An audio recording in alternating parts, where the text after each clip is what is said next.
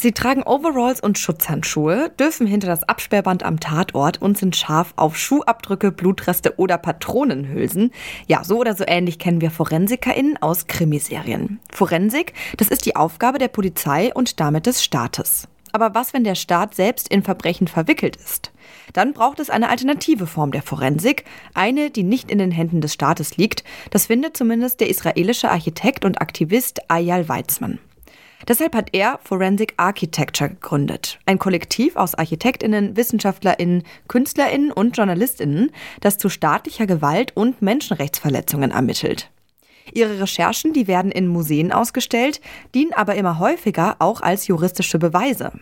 Forensik zwischen der Dokumenta und dem Gerichtssaal, kann das funktionieren? Darum geht es in dieser Folge des Forschungsquartetts. Mein Name ist Amli Berbot. Ich freue mich, dass ihr zuhört.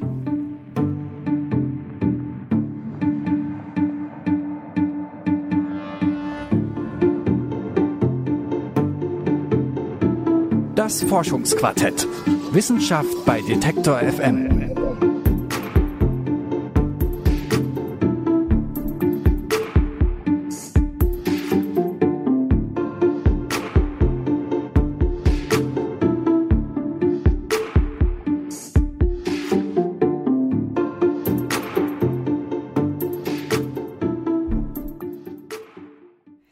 Ein verheerender Brand in einer Textilfabrik in Pakistan die Entführung und Ermordung von Studentinnen in Mexiko oder die Folter von Gefangenen in einem syrischen Militärgefängnis.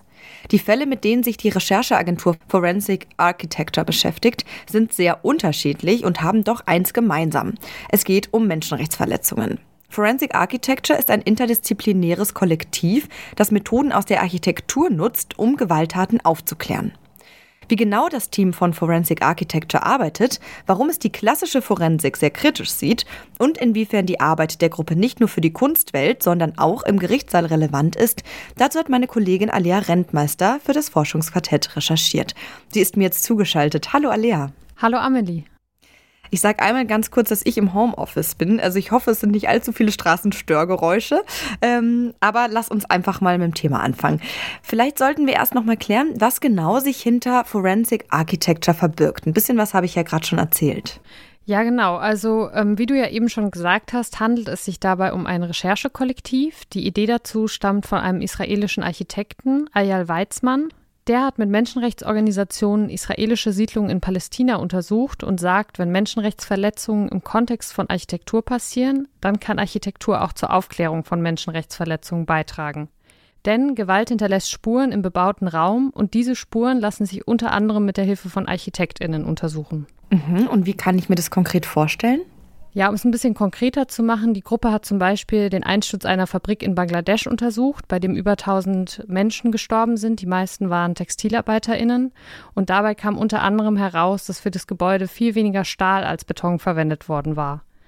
Forensische ArchitektInnen nutzen ihre Skills also nicht, um Gebäude zu bauen, wie vielleicht klassische ArchitektInnen, sondern um zu rekonstruieren, was in einem bestimmten Raum passiert ist. Dafür fertigen sie zum Beispiel 3D-Modelle von Tatorten an oder untersuchen Satellitenaufnahmen oder aber sie analysieren Videomaterial und rekonstruieren damit den Tathergang. Mhm. Das klingt spannend, aber ähm, ich kann mir vorstellen, dass jetzt der Polizei auch schon mal die Idee gekommen ist, Gebäude genauer unter die Lupe zu nehmen und sich im Videomaterial anzuschauen, um Verbrechen aufzudecken. Warum braucht es denn dafür extra so ein externes Forschungskollektiv? Ja, also tatsächlich geht es dem Kollektiv nicht nur darum, Architektur als Beweismittel zu nutzen, sondern sie wollen die Forensik an sich verändern. Weizmann will mit seinem Kollektiv staatliche Gewalt aufdecken und dafür braucht es aber eine alternative Form der Forensik oder wie er sagt, eine Counterforensik, also eine Gegenforensik, die nicht in den Händen der Polizei liegt. Denn Weizmann findet, die, ich sag mal, klassische oder herkömmliche Forensik ist viel zu eng mit dem Staat verknüpft. In einem Interview mit der Zeit hat er das 2018 so zusammengefasst. Forensics really is the art of the state. It's what the police does to survey uh, and eavesdrop uh, over citizens uh, under their control. And what we do is a citizen looking at the state. That is the inversion of the forensic gaze. Weizmann will mit seinem Kollektiv also vom Staat unabhängige forensische Ermittlungen durchführen und so der Zivilgesellschaft helfen, sich gegen staatliche Verbrechen zu wehren. Wie das funktioniert und inwiefern die Arbeit des Kollektivs auch hier in Deutschland eine wichtige Rolle spielt, da komme ich gleich nochmal drauf zu sprechen. Weizmann und seine KollegInnen werden auch immer mal wieder von Staaten für Ermittlungen angefragt. Solche Anfragen lehnen sie aber immer ab, weil das eben der Grundidee von Forensic Architecture widerspricht. Mit seiner Arbeit will das Kollektiv vor allem NGOs unterstützen und das Team finanziert sich über Gelder von Stiftungen, Universitäten, der EU und auch auf Provisionsbasis. Okay, verstehe. Es ist also durchaus auch eine aktivistische Gruppe. Jetzt hast du vorhin kurz den Begriff der Counterforensik oder Gegenforensik erwähnt. Was ist denn da anders als an der klassischen Forensik? Ja, gute Frage. Das konnte ich mir erst auch nicht so genau vorstellen. Ich habe darüber mit Dimitra Andrizou gesprochen. Sie ist Architektin und Forschungskoordinatorin im Berliner Büro von Forensic Architecture. Das nennt sich Forensis. Und sie sagt, ein wichtiger Aspekt bei der Counterforensik oder eben Gegenforensik ist, dass die Gruppe das Beweismaterial, das sie erarbeitet, öffentlich zugänglich macht. The counterforensic process is also one of socializing evidence. So of making evidence public. And that thus we present our work not only in, in the legal sphere where specific protocols are enacted but also in cultural institutions such as um, art galleries or uh, museums and also in the media sphere. Obviously we collaborate very often with media outlets uh, as well as in civil forums So it's a kind of like it's a it's a, it's a practice that operates at these different and sometimes conflictual forums at the same time. Also wie Andrito sagt, ist es dem Kollektiv wichtig, dass die Beweismittel von allen Menschen eingesehen werden können. Deshalb kann man sich die Fälle, die das Kollektiv untersucht hat, das sind mittlerweile weit über 70, die kann man sich alle online angucken und immer wieder präsentiert das Kollektiv seine Arbeit auch in Museen oder in Ausstellungen. Okay, das ist ähm, ja auch so ein spannender Punkt. Da kommen wir auch später nochmal genauer drauf zu sprechen. Ähm, jetzt nochmal kurz was anderes. Du hast ja gerade schon gesagt, dass Dimitra Andrizu in Berlin arbeitet. Und tatsächlich ermittelt das Kollektiv ja nicht nur, wie wir am Anfang schon gehört haben, in Syrien, Mexiko, Bangladesch oder Pakistan, sondern weltweit und eben auch in Deutschland. Ähm, hast du da ein Beispiel? Ja, das Kollektiv hat schon öfter in Deutschland ermittelt. Zuletzt war die Agentur in den Schlagzeilen, weil sie eine Untersuchung zu dem Anschlag in Hanau durchgeführt hat und dabei einen wichtigen Aspekt aufgedeckt hat. Am 19. Februar 2020 hat ja ein Rechtsextremist in Hanau neun Menschen erschossen. Auch zwei Jahre nach dem rassistischen Terroranschlag gibt es dabei immer noch ungeklärte Fragen.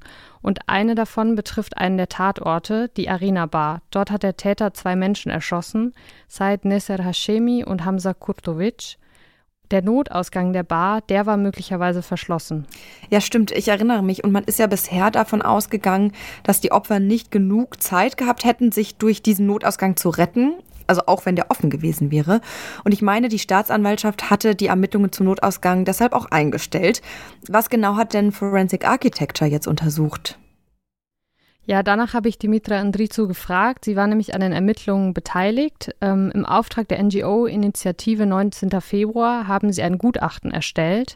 Dafür haben sie untersucht, ob die Menschen in der Arena Bar genug Zeit gehabt hätten, vor dem Täter zu fliehen, wenn sie zum Notausgang der Bar gelaufen wären und wenn die Tür unverschlossen gewesen wäre. Mhm. Und wie haben Sie sich das angeschaut? Dimitra Andrizou hat mir erklärt, dass sie die Aufnahmen der Überwachungskameras ausgewertet haben und dadurch rekonstruieren konnten, was genau in der Bar passiert ist. Dann haben sie jede einzelne Bewegung im Raum bis auf die Millisekunde genau verfolgt, also die Bewegungen des Täters, aber auch die Bewegungen der Leute in der Bar. Die fünf Personen, die im vorderen Teil der Bar waren, sind nicht Richtung Notausgang gerannt, weil sie wussten, dass der in der Vergangenheit verschlossen war, sondern sie sind in den hinteren Teil der Bar gerannt, quasi in eine Sackgasse. Andrizo und das Team haben die Bewegung der fünf Personen in Videoaufnahmen genau analysiert.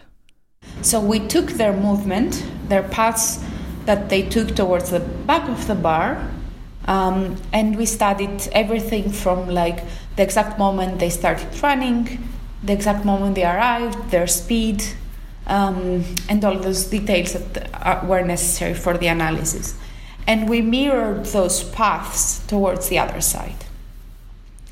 Um, so we mirrored those paths, taking the exact same speed that they were running towards. So we mirrored their paths and we took into consideration the time that one would need to open the emergency exit, as well as the fact that they may have crossed one another while running.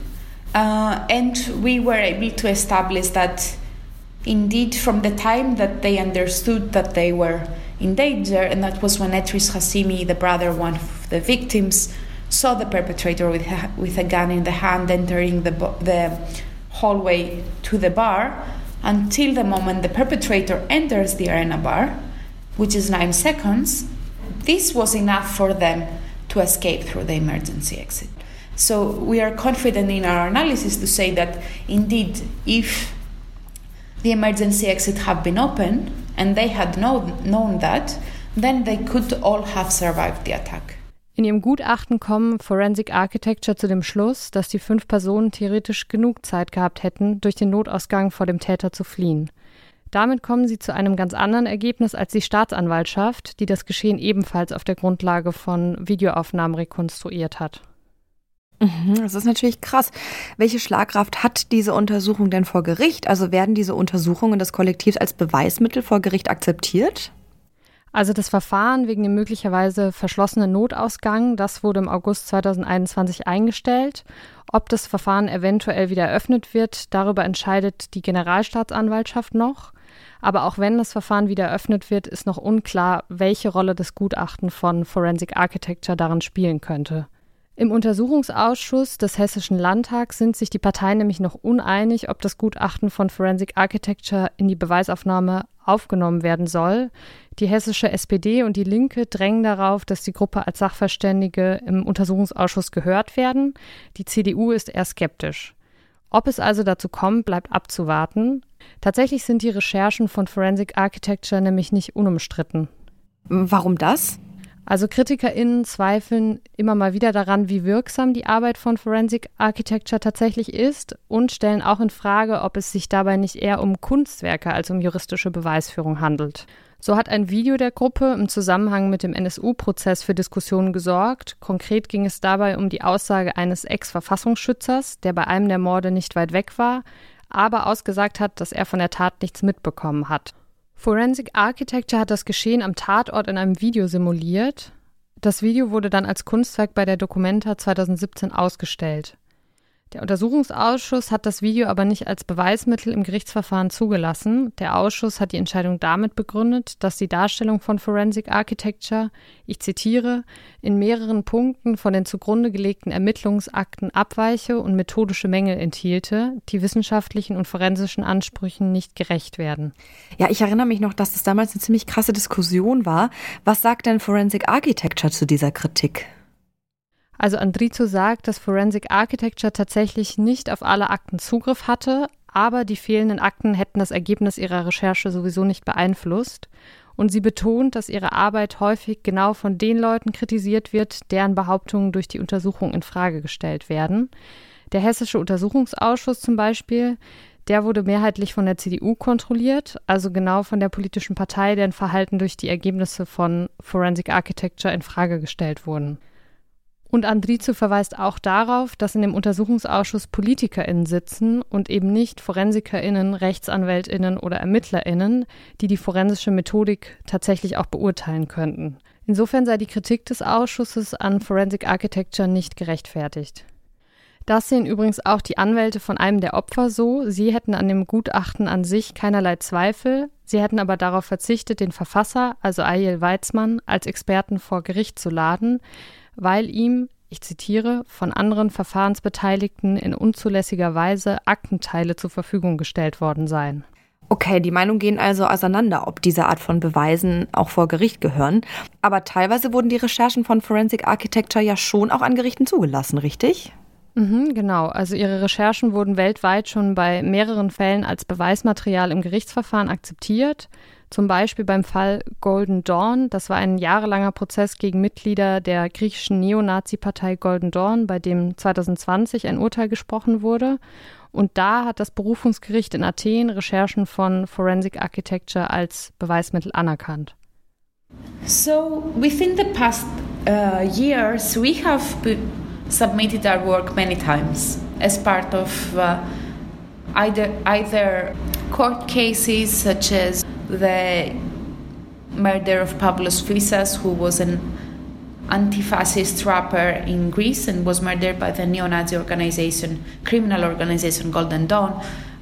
That investigation was submitted as part of the uh, five-year trial against Golden Dawn, for example. And there are also other instances where we managed to su- successfully submit our work um, in such proceedings and also have a successful outcome. There are other cases where there are, uh, you know, small discrepancies or like resistance against us being able to do that. There may be resistance sometimes, and that ha- can also have to do with the fact that the work is presented in different ways. Wie wir ja eben schon gehört haben, geht es der Gruppe darum, Beweise öffentlich zugänglich zu machen. Deshalb präsentieren sie ihre Arbeiten in sehr unterschiedlichen Kontexten gleichzeitig, nämlich als juristisches Beweismittel, aber auch als Kunstwerk. Wie Andrizo gerade gesagt hat, führt das immer mal wieder zu Skepsis und wird auch als Argument genutzt, um die Arbeit der Gruppe zu diffamieren, von wegen, das ist ja nur Kunst. Viele Gerichte sind noch zögerlich, die Recherchen der Gruppe als Beweismaterial aufzunehmen. Andrizo sagt aber auch, die Tatsache, dass das Kollektiv seine Recherchen auch in kulturellen Kontexten präsentiert, also zum Beispiel eben im Museum, sagt für sich genommen noch nichts über die Beweiskraft der Recherchen aus. Ja, also dieser Aspekt der, der Kunst oder diese Schnittstelle zwischen Kunst und Wissenschaft und Forensik, äh, ja, das scheint äh, für Verwirrung zu sorgen, weil es herrscht ja offensichtlich ziemliche Unsicherheit darüber, wie man mit den Analysen von Forensic Architecture vor Gericht umgehen soll. Mhm, ja, also das liegt halt auch daran, dass Forensic Architecture mit neuen Arten von Beweisen arbeitet, die man aus der, ich sag mal, klassischen Forensik teilweise so noch nicht kennt. Und die Gruppe bedient sich dabei eben auch künstlerischen Mitteln. Manche Gerichte lassen sich darauf schon ein, wie das Gericht in Athen, manche sind aber noch skeptisch. Inwiefern sich solche Recherchen wie die von Forensic Architecture in Zukunft noch mehr als juristische Beweismittel etablieren, das bleibt also noch abzuwarten. Aber tatsächlich geht es dem Aktivisten Ayel Weizmann mit dem Kollektiv auch gar nicht nur darum, Gerichtsverfahren zu gewinnen. Im Fokus steht vielmehr, sich klar gegen staatliche Gewalt zu positionieren. Victories in human rights context are very rare. And if we're successful in one thing, is in making sure that governments understand now that civil society has the tool to break the military and the police monopoly over information in a battlefield. And this is something that is very important. When they know that we can know, perhaps they will think twice about doing things. Das hat er der Zeit 2018 gesagt und dafür kann dann eben auch ein Museum als eine Art alternativer Gerichtssaal funktionieren. Kunst oder Beweismittel. Die Gutachten des aktivistischen Recherchekollektivs Forensic Architecture, die werden in Museen gezeigt, sind aber teilweise auch vor Gericht juristisch wirksam. Meine Kollegin Alia Rentmeister, die hat zu der Debatte recherchiert. Danke dir für deine Recherche, Alia. Sehr gern, Amelie. Das war's an dieser Stelle mit unserer Folge des Forschungsquartetts zu einem, wie ich finde, sehr, sehr spannenden Thema. Lasst uns doch gerne wissen, wie es euch gefallen hat, zum Beispiel per E-Mail an forschungsquartett.detektor.fm. Dann nehmen wir auch immer mal wieder Themenvorschläge entgegen und Feedback sowieso. Und ich freue mich auch, wenn ihr dem Podcast folgt für viele weitere spannende Einblicke in die Welt der Wissenschaft. Das Forschungsquartett, das gibt's auf Detektor FM oder auch in eurer Podcast-App. Nächste Woche ist dann hier wieder eine neue Folge dran. Am Donnerstag, wie immer. Mein Name ist Amelie Berbund. Macht's gut. Ciao. Das Forschungsquartett. Wissenschaft bei Detektor FM.